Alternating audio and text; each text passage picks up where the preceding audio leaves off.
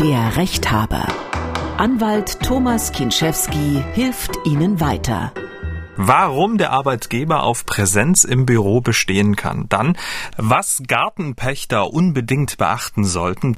Darf eine Wohnungsbesitzerin einen Fahrstuhl, den nur sie nutzen will, ans Haus bauen? Darf ich auf meinem Grundstück so viele Vögel füttern, wie ich möchte? Was kann eine blinde Frau tun, wenn ihre Krankenkasse ihr keine moderne Breilzeile bezahlen will? Und was tun, wenn der Brief nicht ankommt? Damit hallo und herzlich willkommen zum Rechthaber der Podcast für Ihre juristischen Alltagsfragen.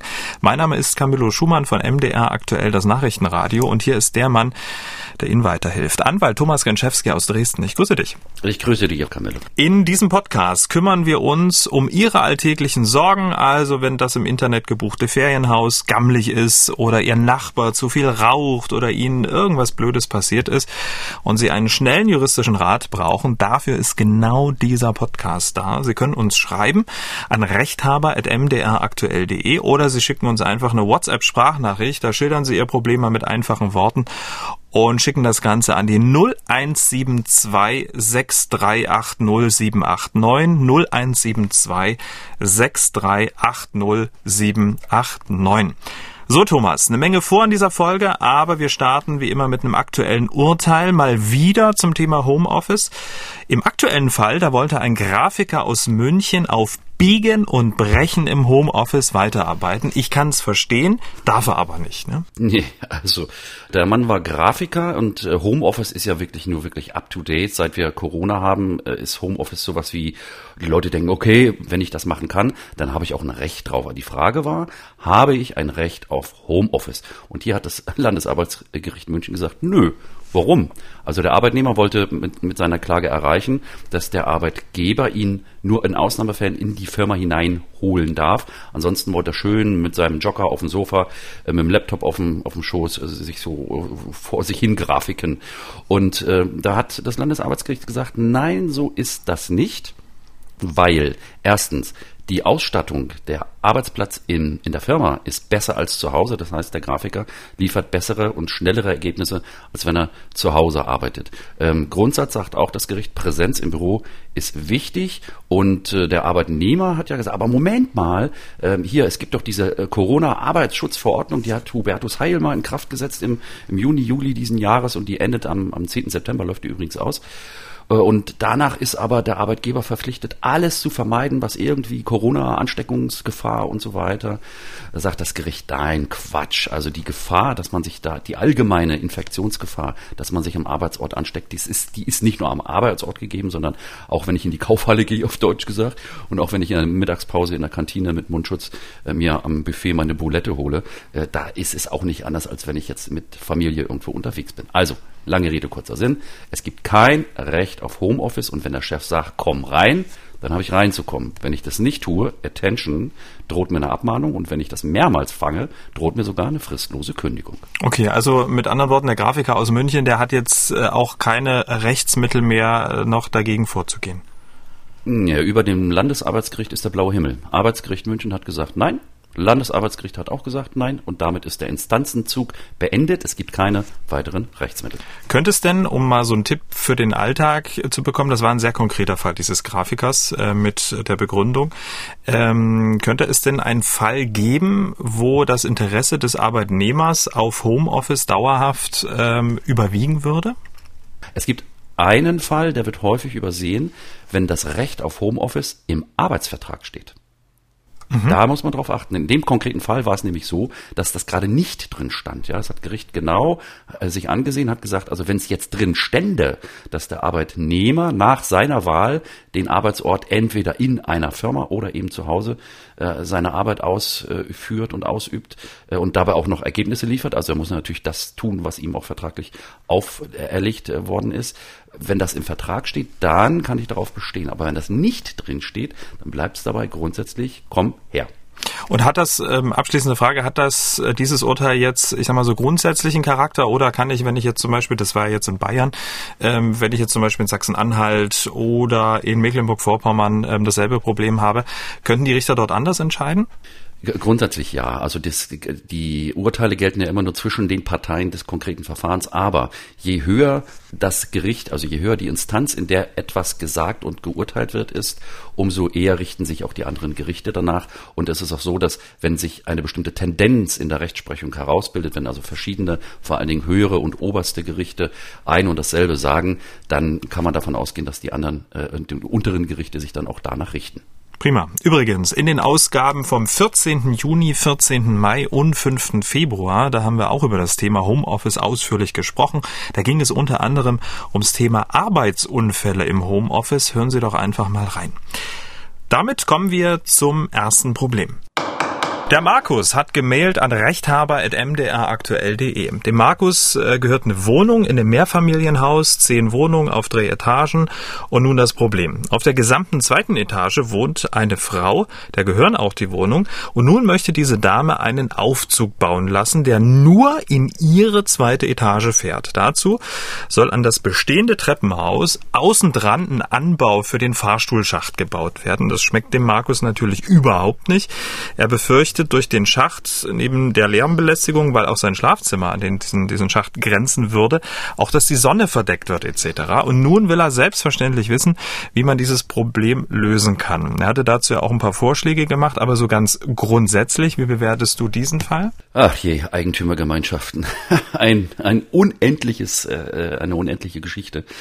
Die Sache ist relativ klar. Wenn zu Gunsten eines einzigen Eigentümers eine maßgebliche bauliche Änderung an, äh, an der Anlage äh, gefordert wird, dann muss die Eigentümergemeinschaft darüber abstimmen. Und so ein, so ein Treppenaußen auf hier so ein, so, ein, äh, so ein richtiger Aufzug, der ist natürlich eine bauliche Maßnahme, die ist A genehmigungspflichtig von Seiten der Behörde, aber das ist gar nicht das Problem. Sondern natürlich muss die Gemeinschaft zustimmen, weil das ja ein erheblicher Eingriff in das Gemeinschaftseigentum ist. Und wenn im ersten Schritt äh, der Hörer in der Lage ist, die übrigen Miteigentümer äh, davon zu überzeugen, den Beschluss, also den, den Antrag abzulehnen, hat sich's erledigt. Dann wird das Ding nicht gebaut. Aber es würde doch auch schon reichen, wenn der Markus dem Ganzen nicht zustimmt, oder? Nee, nee, nee, da gibt's ja Mehrheitsverhältnisse. Da muss man gucken. Also die, die haben eine, eine da gibt's eine Ordnung, also eine Gemeinschaftsordnung in den Eigentümergemeinschaften und da geht's je nachdem, um welche Maßnahme da gestritten wird, gibt's bestimmte Mehrheitsverhältnisse. Auf jeden Fall immer mindestens die einfache Mehrheit für bestimmte Maßnahmen, auch qualifizierte Mehrheit. Es gibt auch äh, Satzungen und hier Gemeinschaftsordnungen, die sehen für bestimmte extrem wichtige Maßnahmen äh, Einstimmigkeitserfordernis vor. Aber ob das hier der Fall ist, das, ja. das wissen wir nicht. Kommt aber auch gar nicht drauf an. Wir sind jetzt momentan erstmal in der, in, in dem Stadium, wo die potenziell künftig, ich habe Hüfte, Eigentümerin, einen Aufzug bauen will, da muss er erstmal einen Antrag stellen darauf, dass die Eigentümergemeinschaft diese Baumaßnahme auf eigene Kosten, also auf deren Kosten der, der Eigentümerin genehmigt. Und wenn die in der Versammlung dann, in der Eigentümerversammlung Nein gesagt wird, dann hat sie es. Dann kann die Dame natürlich aber immer noch diesen Beschluss oder den ablehnenden Beschluss anfechten. Und hätte sie denn gute Chancen? Eher nein. Also in dem Falle würde ich sagen nein. Da gibt es tatsächlich ein, ein, Urteil des Bundesgerichtshofs von 2017 ist das und äh, da heißt es so sinngemäß, dass der nachträgliche Einbau eines Personenaufzugs auf Kosten eines bestimmten Eigentümers, wenn er denn auch nur ihm selbst dient, äh, braucht die Zustimmung der übrigen Eigentümer und selbst wenn derjenige, der den Aufzug gesundheitsbedingt braucht, ja, wenn, wenn der sagt, ich brauche das, aber sonst komme ich nicht in meine Bude rein, mhm. können die anderen Eigentümer das ablehnen, weil die Gehbehinderung oder egal was für ein Handicap ich habe, ist kein Grund, äh, so maßgeblich in die Rechte der, der übrigen Eigentümer einzugreifen, dass die äh, so unverhältnismäßige Nachteile erleiden. Und was der Hörer hier geschrieben hat mit Verschattung und mit Geräusch und Schlafzimmer und so weiter, das geht also weit über das hinaus, was ich im Rahmen der, sagen wir mal, Solidarität in der Gemeinschaft erdulden muss. Okay, also der Markus, um es jetzt konkret zu machen, er braucht sozusagen noch ein paar Mitstreiter, die das genauso sehen wie er, damit er die nötige Mehrheit hat, um das Ganze abschmettern zu können. Ja, wahrscheinlich muss er aber gar nicht viel dafür machen, weil das, was ihn betrifft mit der Verschattung im Schlafzimmer, die anderen, die anderen werden ja auch ein Schlafzimmer haben, wo das Ding dann ähm, die, die, die Sonne versperrt. Ähm, da muss man natürlich miteinander reden und dass sich in so einer Eigentümergemeinschaft Koalition bilden, das ist völlig normal. Da geht man mal klingeln, Käffchen und du weißt, die da oben will und äh, also, so läuft's doch, ja. Mhm. Und äh, am Ende wird dann tatsächlich wenn der Beschluss abgelehnt, also wenn der, die Baumaßnahme abgelehnt wird durch Beschluss der Gemeinschaft und die Dame dann diesen Beschluss versucht anzufechten und durch Gericht nachträglich genehmigen zu lassen, dann sieht es doch relativ gut aus bei dem Drama, was hier unserer, unser Markus hier geschildert hat, was droht, wenn denn dieser äh, Aufzug gebaut würde. Also Markus, wir drücken die Daumen. Kommen wir zum nächsten Problem. Matthias hat sein Problem per WhatsApp Sprachnachricht geschickt an die 0172 6380789. Seine Schwiegereltern, die haben am Kulkwitzer See in Leipzig seit über zehn Jahren einen Bungalow. Die Grundstücke sind als Freizeit- und Erholungsgrundstücke ausgewiesen, also nicht als ständiger Wohnsitz. Hm, die ersten Eigentümer der Grundstücke hatten diese noch als Pachtland erworben, sagt er. Etwa seit 2006 hat der Verpächter dann alle Pachtverträge in Mietverträge umgewandelt, sagt er. Es war schon damals so, ähm, wer der Umstellung nicht zugestimmt hätte, hätte sein Grundstück und sein Bungalow verloren. 2020 wurden die Mietverträge nur noch befristet ähm, geschlossen und es kam dann am Ende, wie es kommen musste. Jetzt halten die Eigentümer die Kündigung der Mietverträge zum 31.12.2022 in den Händen. Bis dahin sollen alle Bungalows Besenreihen an den Verpächter übergeben werden. Nun ist es ja aber so, dass viele Besitzer der Bungalows zwischen 10 und sogar bis zu 50.000 Euro in die Anschaffung und Modernisierung der Bungalows investiert haben. Ich habe mit einem Eigentümer gesprochen, der sich noch in 2020 für mehr als 30.000 Euro ein Bungalow angeschafft hat. Der Verpächter musste doch schon da gewusst haben, dass die Kündigung folgen würde. Ist das schon arglistische Täuschung und können die Eigentümer auf eine Entschädigung hoffen? Wie ist hier die Rechtslage? Tja, also ich an deren Stelle wäre natürlich auch richtig sauer, aber der Fall ist ein bisschen komplexer. Thomas, wie bewertest du das Ganze? Also der Kulkwitzer See ist ja ein Politikum, ne? Als erstes Mal, ein Eigentümer kann keine Kündigung eines Mietvertrages bekommen. Das geht nicht, weil entweder ich bin Eigentümer oder ich bin Mieter. Ja? Also hier wird, hier, äh, die, die Worte schließen sich gegenseitig aus. Und dann wird hier auch noch zwischen Mieter, Eigentümer und Verpächter und Pächter und so weiter durcheinander äh, gemischt. Also das ist also ein bisschen, ein bisschen Kuddelmuddel. Wenn es so ist, wie man so sich erlesen kann, dann haben die Leute hier im Jahre 2006 aus damaligen sogenannten Pachtverträgen äh, Mietverträge sich überhelfen lassen und sind wohl bedroht worden, wenn du das nicht unterschreibst, dann, dann bist du draußen. Das hätten die schon mal nicht machen müssen. Ja? Es gilt das, was im Ausgangsvertrag steht. Und äh, wenn ich einen, das ist ja hier eine, eine, eine Datschen-Anlage, da sind ja 137 ähm, Objekte, wenn ich das richtig weiß, betroffen, dann, dann bin ich Nutzer im Sinne eines Mieters und oder Pächters, der Unterschied ist jetzt erstmal egal. Auf jeden Fall bin ich aber nicht Eigentümer. Das heißt, ich darf mit meinem äh, Grundstück nicht machen, was ich will. Und jetzt kommt das größte Problem, was die Leute haben. Mhm. Wenn ich in einen Kleingarten investiere, in, ein, in eine Laube oder was auch immer, dann habe ich immer das Risiko, wenn ich gekündigt werde, ist es weg. Denn wenn ich eine bauliche Anlage in Deutschland auf einem, auf Grund und Boden, auf der festen Mutter Erde, ein Haus baue und ich bin aber nicht Eigentümer des Grundstücks, auf dem das Haus steht, dann bin ich auch nicht Eigentümer des Hauses. Sondern in dem Moment, wenn ich mit der Erde in Deutschland etwas fest verbinde, so steht es im BGB, dann gilt das Eigentum auf den über, dem das Stück Erde gehört. Das heißt, diese Datschen-Nutzer, hier hat sich wohl so eine gewisse Eigendynamik entwickelt, die Datschen-Nutzer sind nie Eigentümer des Grundstücks gewesen, der Parzelle, der Scholle, auf der sie da äh, sich erholt haben und haben aber 50.000 Euro Bungalows draufgesetzt. In der Unkenntnis, dass in dem Moment, wenn das Pachtverhältnis endet, warum auch immer es endet, ist jetzt ist, ist egal. Mhm. Das, was sie da hingebaut haben, haben sie hingebaut und damit ist das in das Eigentum desjenigen übergegangen, dem das Grundstück, dem die Scholle gehört. So ist das deutsche BGB. Super. Also mit anderen Worten, ähm, ja, die ganzen Datschen-Besitzer, Besitzerinnen, die wussten einfach nicht Bescheid, ähm, wie sie eigentlich zu ihrem eigenen Grundstück stehen. Sie sind bisher immer davon ausgegangen, dass es ihnen gehört. Ne? Der Matthias hat ja selber gesagt, äh, schon spricht ja selber von Eigentümern. Aber das ist ja sozusagen das grundlegende Problem, dass das nicht der Fall ist. Richtig, Leute, ihr seid nicht die Eigentümer, sondern das, der, die Geschichte ist ja in Wirklichkeit sogar so, dass derjenige, also von dem die Leute gepachtet oder gemietet, ist jetzt egal haben, der ist ja selbst nicht mal Eigentümer. Sondern das Problem ist, dass derjenige, der sozusagen die Leute in diese einzelnen Verträge reingeholt hat, wiederum selbst gekündigt worden ist vom wahren Eigentümer. Und das, äh, da gibt es so, einen Zweckverband, das ist also zwischen Leipzig und Markleberg, gibt es da so ein, äh, so, ein, so ein bisschen Kuschelmuschel hin und her. Da soll wohl, so, so sagt man, eine Luxusressort oder was auch immer entstehen, weil äh, der Kulkwitzer See ist ein ehemaliger Tagebau, schön geflutet worden, ist echt nett da, ja, sieht wirklich gut aus. Aber auch derjenige, der den Leuten die Datschen da vermietet, verpachtet hat, der ist selbst aus dem Vertrag geflogen und damit sind die Leute auch wiederum raus. Und wenn ich für 50.000 Euro auf einem mir nicht gehörenden Mietpachtgrundstück ein Bungalow hinbaue und ich werde gekündigt, ja, dann ist es leider so, man könnte noch, also das können wir jetzt nicht wirklich abschließend bearbeiten, man könnte mhm. darüber nachdenken, den Bungalow anzuheben und wieder mit nach Hause zu nehmen. Mhm. Zum Beispiel. Das geht ist, äh, mag ich mich jetzt nicht festlegen, aber im Zweifel in dem Moment, wenn ich den Bungalow hingestellt habe, dann geht er in das Eigentum des Grundstückseigentümers über und äh, den wieder abzubauen wäre eine unberechtigte Wegnahme. Okay, ähm, das ist natürlich, das hört sich alles sehr, sehr negativ an.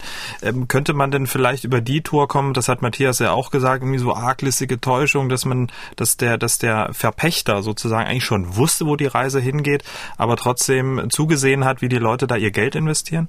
Ja, der Gedanke ist nicht ganz fernliegend, aber dafür braucht es schon eine Täuschungshandlung. Das heißt, wenn der Verpächter einfach nur verpachtet und weiß, er ist Ende 22, so ist jetzt wohl die, die, die Lage, ist Ende 22 eh raus, äh, dann hat er nochmal keine Täuschung begangen. Wenn mhm. allerdings ein Eigentümer fragt, oh Mensch, wie lange kann ich bleiben? Ach, mach dir keine Sorgen, komm, hier wirst du alt.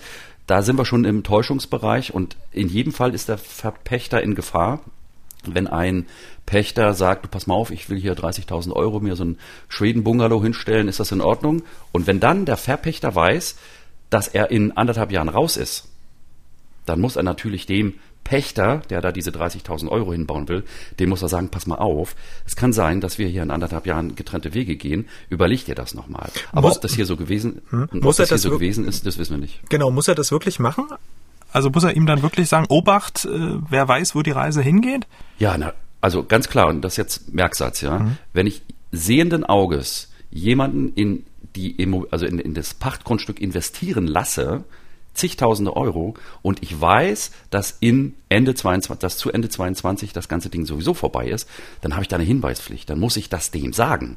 Und da, da sind wir wirklich dann wirklich im Bereich der arglistigen Täuschung mit der Folge, dass der Verpächter, wenn er den Datschenbauer da sozusagen machen lässt und in sein Verderben laufen lässt, dass er dem Schadensersatz schuldet. Und das müsste man ihm dann jetzt irgendwie nachweisen, ne? Also ich meine, wir versuchen jetzt alle Strohhalme, Matthias, ne, für dich jetzt zu ziehen. Also könnte man ihm das irgendwie nachweisen und wenn ja, wie müsste man ihm das nachweisen?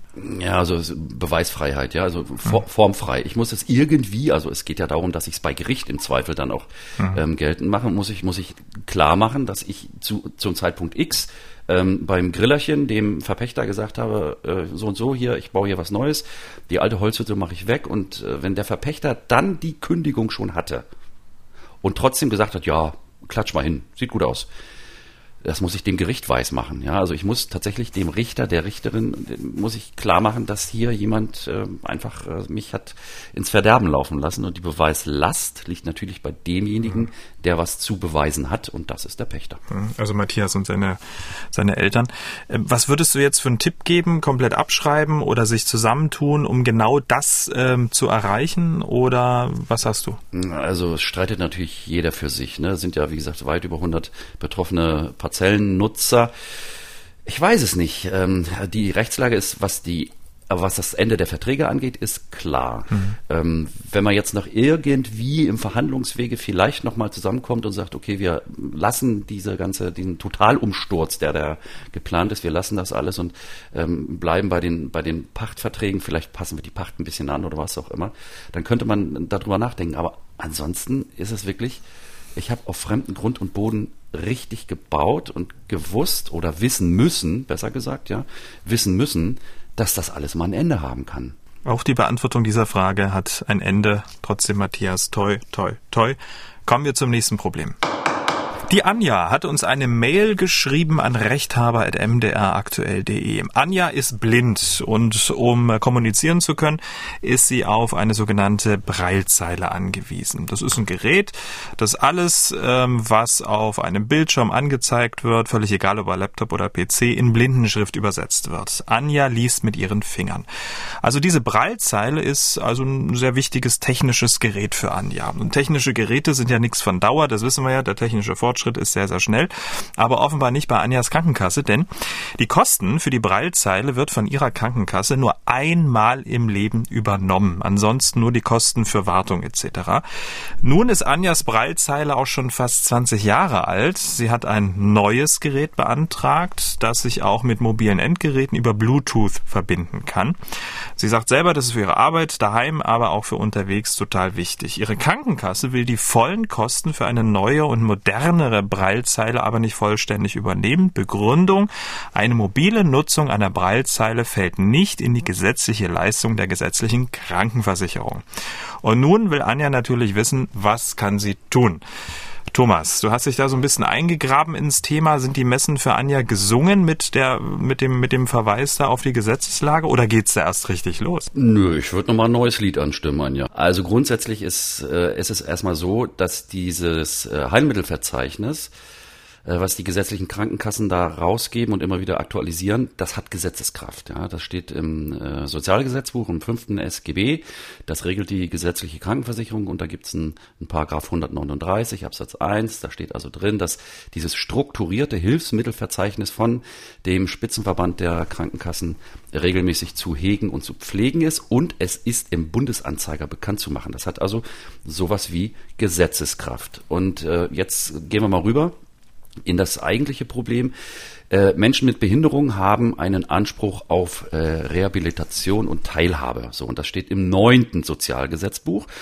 Und da wiederum steht drin, dass äh, der Träger der äh, Krankenversicherung hier die ähm, Hilfsmittel zur Not auch neu zu beschaffen hat, auf, auf Kosten sozusagen der Kasse, wenn das an der, an der Teilhabe am, am gesellschaftlichen Leben notwendig ist. Und hier haben wir, äh, die Hörerin hat ja gesagt, ich, ich, ich habe so ein Breilzeilengerät.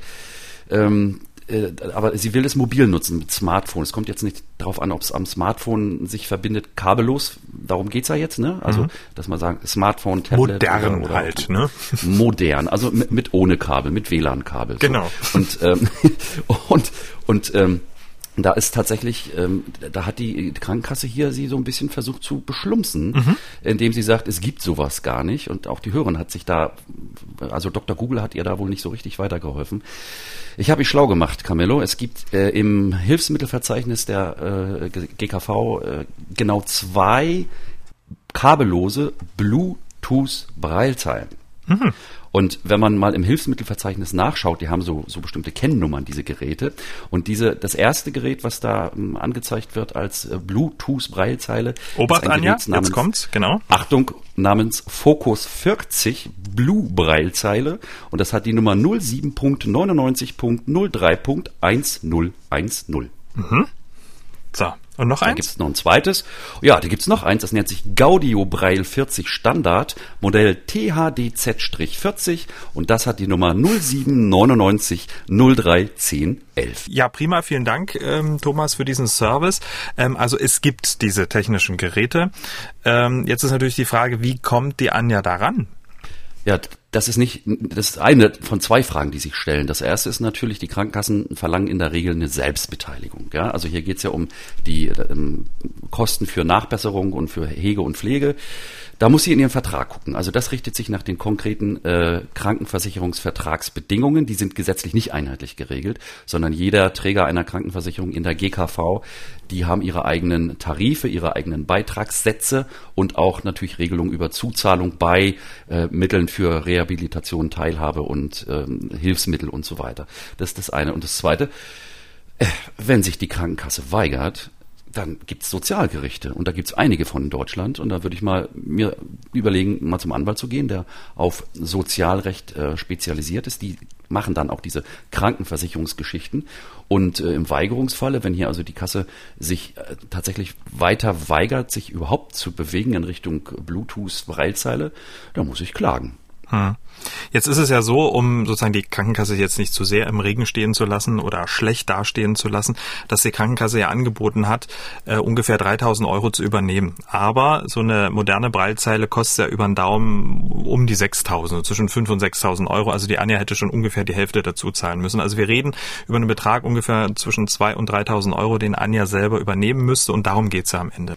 Ja, das, das, das ist das Problem, dass die Krankenkassen in der Regel versuchen, sich aus der Leistungspflicht also nicht in der Regel, aber manchmal äh, aus der Leistungspflicht sich davon zu stehlen, indem sie dem Versicherten ein unmoralisches Angebot machen. Ja? Indem sie sagen, pass mal auf, oh, der super Luxusgerät, du kriegst deine Bluetooth-Breitzeile, wir geben dir was dazu, du müsstest es eigentlich alleine bezahlen, blink, blink, blink, ja, aber wir geben dir 3000 dazu und den Rest machst du mal selber. Da würde ich nochmal noch mal genau in den Versicherungsvertrag gucken und in dem Fall ist es einfach, weil es auch um so viel Geld geht. Mhm. Der äh, Anspruch auf Teilhabe nach 47 SGB 9, der regelt eben, dass bei begründetem Bedarf für zum Beispiel eben eine kabellose Breilzeile die Kasse das gefälligst zu übernehmen hat. Und wenn sie das nicht macht, dann gehe ich zum Sozialgericht. Mhm. Es ist aber, finde ich, so als Außenstehender auch nicht betroffen, aber trotzdem total absurd, wenn ich höre, man bekommt einmal im Leben ähm, so ein technisches Gerät, äh, um eben ne, überhaupt ähm, lesen zu können, um sich weiterbilden zu können, um kommunizieren zu können, einmal im Leben bezahlt und fertig aus.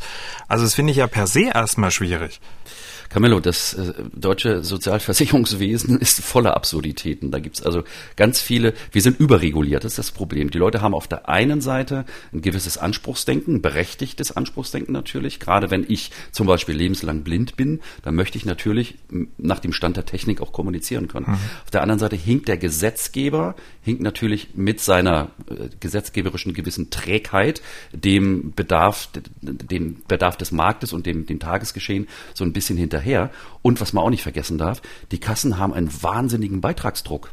Ja, die haben also ein, ähm, also das, die Kassen müssen mit dem Geld, was sie einnehmen, müssen sie auskommen. Jetzt gibt es wiederum Berichte, die sagen, die Kassen haben so enorme Rücklagen, ja, dass die im Geld schwimmen und vor Lachen nicht in Schlaf kommen. Ob das stimmt, weiß ich nicht. Auf jeden Fall sind die Kassen natürlich zur Sparsamkeit verpflichtet und sind auch verpflichtet, ihren Versicherten die Leistungen, die sie zu beanspruchen haben, zukommen zu lassen. Aber wenn einfach, wenn es zu weit geht, ja, hat die Kasse natürlich auch das Recht und die Pflicht, auch in der Solidargemeinschaft der Versicherten zu sagen, nö, das kriegst du jetzt nicht.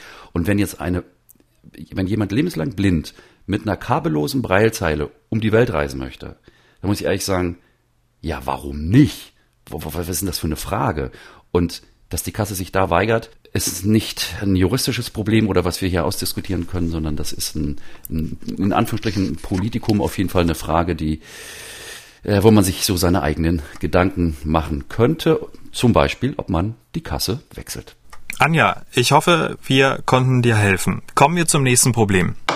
Irena hat ein tierisches Problem äh, und uns geschickt per WhatsApp Sprachnachricht an die 0172 6380789.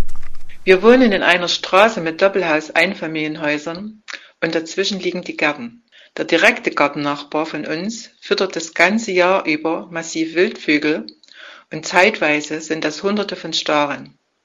Durch seine intensive Fütterung denn die Futterhäuser werden täglich immer wieder mit Futter aufgefüllt, halten sich massenhaft Stare auch auf unserem Grundstück und in der Umgebung auf. Die Belästigung durch den Lärm und den Kot der Stare sind für uns extrem. Der Nachbar ist der Meinung, er kann in seinem Privatgrundstück füttern so viel wie er will. Meine Frage lautet, müssen wir das so dulden? Tja, klare Frage. Und wie fällt die Antwort aus? Ja, der hat wohl einen Vogel oder was? Natürlich müssen die das nicht dulden. Wenn da Hunderte oder Tausende von Staren angelockt werden, dann ist das eine Verletzung des fremden Eigentums. Es handelt sich hier um wohl, also Doppelhaus, Einfamilienhaus, ich verstehe, die wohnen wohl Wand an Wand. Und der Nachbar stellt halt seine Hütten da im Garten auf und füttert die, füttert die Vögel. Wenn das zu einer Beschädigung des Nachbargrundstücks führt, äh, Vogelkacke, auf der Terrasse, ja, oder Fassade beschmutzt, dann muss natürlich der Nachbar, also der fütternde Nachbar, muss aufhören damit. Ich habe als, als derjenige, der dann von diesen äh, Vogelschwärmen belästigt wird, habe ich einen Anspruch auf Unterlassung und ich kann den Nachbarn, muss den Nachbarn zunächst auffordern, aufzuhören mit der Fütterung. Und wenn er das nicht tut, muss ich ihn verklagen. Da hilft alles nichts. Im nachbarrechtlichen Verhältnis gilt das Rücksichtnahmegebot und ich darf nichts tun, was äh, sozusagen über den Gemeingebrauch hinaus die Nachbarschaft belästigt. Das ist in etwa vergleichbar mit Grillen oder Feten oder Feuer machen oder was auch immer. Mhm. Also das, das geht, also was die Hörerin hier geschildert hat im Ton, geht weit über das hinaus, was ich dulden muss. Nat, also der natürliche Vogelbesatz im Garten, den, den kann ich natürlich nicht beseitigen oder Unterlassung verlangen, aber das gezielte Anlocken von derartigen Tiermassen, ja, und dann noch rumgnatzen und sagen, das ist doch meine Sache, weil äh, my home is my Kassler, das geht nicht. Okay. Ähm, aber gibt's dann möglicherweise auch vielleicht eine Grenze, wenn er sagt, Mensch, ich bin jetzt so ein Vogelfreund, mir macht das so einen Spaß und ich bin alleine und das ist das Einzige, was mich ausfüllt. Ähm, was weiß ich, ob ich jetzt zehn füttere äh, oder hundert, äh, macht ja auch nochmal einen Unterschied. Also wären zehn okay? Nein, es Na, kommt nicht darauf an, wie viele es sind, sondern das auf Deutsch gesagt, wie viel die kacken auf Nachbars Grundstück. Also äh, wenn ich wenn ich zehn füttere, zehn mhm. Großvögel können genauso viel Ärger machen wie 100 Spatzen. Da soll er sich einen Wellensittich kaufen, äh, wenn er so alleine ist und sich den in, in die Küche stellen und den Pitti nennen von mir aus. Den kann er dann füttern, so wie er lustig ist. Aber du kannst, du kannst nicht Du kannst einfach nicht in deinen Garten so viel Vögel anlocken, dass die beim Nachbarn derartigen Schaden anrichten mhm. und derart störend sind. Und bei den Vögeln, ich meine, die Vogelkacker, das ist ja ein Problem. Viel, also die Stare machen ja übelsten Lärm, wenn die in, im Rudel sind, in Anführungsstrichen. Mhm. Das ist eigentlich das größere Problem. Äh, was mir noch spontan eingefallen ist, dass man vielleicht die, die, die, die Viecher verbrämen könnte, ja, mit, mit, gibt ja so, so Knallzeug, was man so benutzt in der freien Wildbahn, um äh, Felder und Wiesen zu schützen vor, vor irgendwelchen gefräßigen Vögeln. Aber das geht natürlich nicht. Das ist erlaubnispflichtig in der Innenstadt sowieso gar nicht. Mhm. Ähm, äh, ich würde mit dem Nachbarn reden, aber ich vermute, und das hatten wir schon mehrfach in unserem Podcast, Camillo, ja, dass wenn die Leute uns schreiben, ist das Reden ja, schon gewesen. Ich wollte gerade sagen. Ähm, was würdest du denn der Irina jetzt äh, akut raten? Also welchen Fahrplan, welche drei Punkte soll sie jetzt einhalten, um dieses Problem zu lösen? Sollte man vielleicht nicht erstmal irgendwo anrufen und sagen, hier kommt mal vorbei, guckt euch das mal an? Haha, gutes Stichwort. Camillo. Es gibt ganz viele Städte und Gemeinden, die haben Satzungen äh, sich verordnet, äh, die verbieten das Füttern von Wildtieren. Und nicht nur von Wildtieren, auch von, von, von Katzen. Also ganz, ganz weit verbreitet ist das Verbot von Taubenfütterung. Irena, ich würde mal gucken, je nachdem, was die Gemeindesatzungen hier sagen, ob das nicht sogar verboten ist, hier Vögel zu füttern. Und in dem Fall äh, würde ich mir mal ein Telefon nehmen und das Ordnungsamt anrufen, damit die mal vorbeikommen und dem Spuk vielleicht auch aufgrund eines entsprechenden ordnungsamtlichen Bescheides ein Ende bereiten. Und der Mann riskiert natürlich auch, wenn es, wenn es das denn gibt, riskiert er ein Bußgeld. Also, Irina, wir drücken die Daumen, dass du da mit deinem Nachbarn übereinkommst. Thomas, damit sind wir fast am Ende und wie immer haben wir noch äh, ja einen kleinen juristischen Leckerbissen äh, zum Schluss. In der letzten Ausgabe ging es ja am Ende darum, warum eine deutliche Aussprache enorm wichtig ist. Ähm, für alle, die es nicht gehört haben, hören jetzt sofort rein. Oder ich fasse es nochmal kurz zusammen. Eine Sächsin wollte nach Porto fahren. Die Dame am Flughafenschalter hatte sie aber völlig falsch verstanden und druckte ein Ticket nach Bordeaux in Frankreich aus. In diesem Fall blieb die Sächsin auf ihren Kosten sitzen und du hast mir gesagt, du hättest noch einen Fall, bei ähm, dem der Betroffene zwar deutlich gesprochen, aber möglicherweise undeutlich geschrieben hat. Ja, ich bin ja immer auch auf der Suche nach so Kuriositäten und gerade dieser Bordeaux-Fall, äh, da kam ich noch, da kam ich auf eine andere Geschichte, die ist im äh, Ende letzten Jahres mal entschieden worden. Die spielte in Bayreuth, im schönen Bayernland. Und da hat ein, Achtung, Jurastudent an der Universität, ähm, hat dort eine Hausarbeit verfasst und die Hausarbeiten sind innerhalb einer bestimmten Frist zu verfassen und müssen innerhalb einer bestimmten Frist an der Universität eingehen. Also dann direkt da im, im Sekretariat vorliegen. Und weil die da so ganz extreme Kontaktbeschränkungen haben und äh, Studenten ja eh zum Homeoffice neigen, äh, hat er die Hausarbeit zu Hause geschrieben und hat sie in Bayreuth an die Uni geschickt, mhm. in Bayreuth. Und äh, Dummerweise ist diese Hausarbeit nicht fristgerecht eingegangen. Da kriegt er das irgendwann mit und da sagt die Uni, wo ist denn deine Hausarbeit? Ich sage, da, hallo, die habe ich lange vor Abgabe eingereicht. Mhm. Weißt du, wo die gelandet ist? Nein. In Beirut. Diese, die, die, dieser Brief ist nicht nach ist nicht in Bayreuth, sondern in Beirut zugegangen. So. Aber wie, aber und das hat sich dann hat sich irgendwann rausgestellt. Ja, wie kann ja, das passieren? Hm, ja, eben. Ja, die, die, die Post hat sich entschuldigt. Der, der Junge ist rehabilitiert, weil er keine keine Schuld dran hat. Also es ging darum, ob die Hausarbeit jetzt eingereicht wurde, fristgemäß oder nicht. Der hat das Verfahren ähm, gewonnen und die Post hat sich entschuldigt und hat gesagt, kann passieren. Ist aber noch nie passiert. Und ich sage, na, wenn es noch nicht passiert ist, wie kann es dann passieren? Mhm. Das äh, Wichtigste ist, bei der Post ist ja nicht so, dass da irgendjemand sitzt, ähm, den Brief in die Hand nimmt, nicht? guckt, ach, Bayreuth und steckt den in irgendeinen Kasten, sondern das machen ja Maschinen. Mhm. Ja, also Postlesemaschinen, hier, hier äh, so, so Sortiermaschinen. Und da hat einfach der Algorithmus einfach mal versagt und hat Bayreuth gelesen und hat aber Beirut sich erdacht. Also sprich, KI ist noch nicht das letzte Lied. Aber nichtsdestotrotz äh, macht es natürlich Sinn, äh, auf einem Brief, gerade wenn es jetzt an Behörden, Uni etc. besonders deutlich zu schreiben. Ne? Das dann sowas. Also ich, ich, ja. ich muss ja echt sagen, äh, ich wäre einfach mal zur Uni gefahren und hätte das Ding in den Kasten geschmissen. Ja, schon da um hat es geregnet. Schon um die eins für, ja, und ich war müde und ich hatte ja. überhaupt Hunger und ja, ist das ganz Es war schön. schon zwölf. Also, Das mache ich, das mache also bei uns ist es ja so, ne? Also wie, Anwälte sind ja Fristensklaven. Mhm. Ne? Wenn wir bestimmte Fristen haben, dann muss bis 24.00 eines bestimmten Tages innerhalb einer äh, ähm, äh, in der Frist bestimmtes Poststück bei Gericht sein. Und manchmal ist es so, wenn man wirklich spät hinten raus die Frist erst erledigt und es ist abends um 10, Du brauchst das ja nicht mal in den Kasten stecken, wenn das Ding an dem Tag bei Gericht sein muss. Also setze ich mich ins Auto und fahre zu Gericht und schmeiß das in den sogenannten Nachtbriefkasten. Den hat jedes Gericht, jede Staatsanwaltschaft. Und als Jurastudent eine Examensarbeit mal in der Stadt mal schnell rüber zu beamen, okay. Wäre, äh, hätte er gewusst, was ihn erwartet, hätte er es wahrscheinlich gemacht. Damit sind wir am Ende von Ausgabe 17. Vielen Dank, Thomas. Wir hören uns dann in zwei Wochen wieder. Ja, sehr gern. Ich freue mich drauf. Haben auch Sie ein Problem?